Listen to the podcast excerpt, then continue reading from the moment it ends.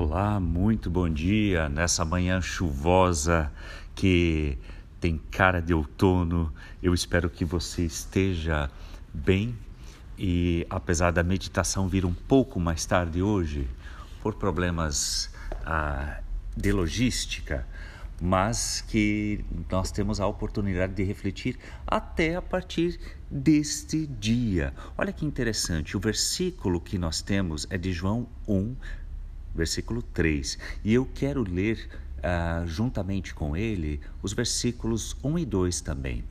Quando, na abertura do seu evangelho, João vai apresentar Jesus da seguinte forma: No princípio, aquele que é a palavra já existia. A palavra estava com Deus e a palavra era Deus.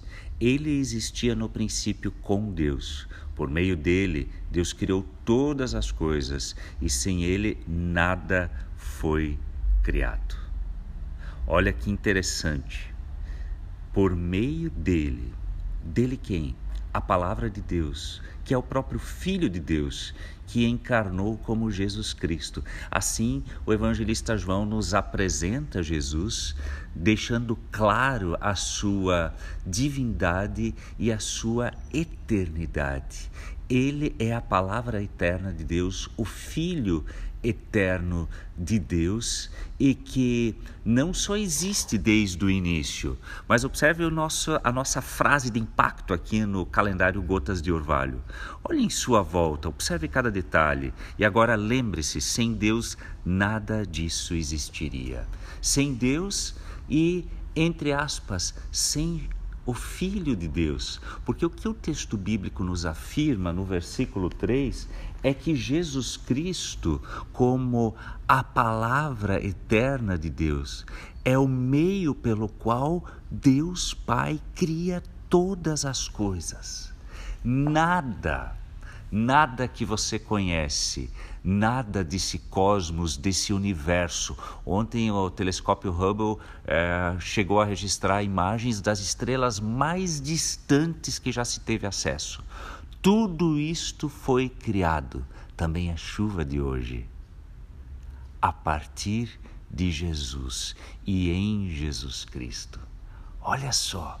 E esse Deus Todo-Poderoso, com Sua palavra eterna, que é o seu Filho, gerado do próprio Pai, encarna em Jesus para entrar nas, na nossa realidade, nas nossas vidas e nos fazer entender essa perspectiva de universo, de mundo, tudo que existe. Porque o que não foi criado diretamente precisou do restante das matérias-primas da criação para se desenvolver, não é verdade?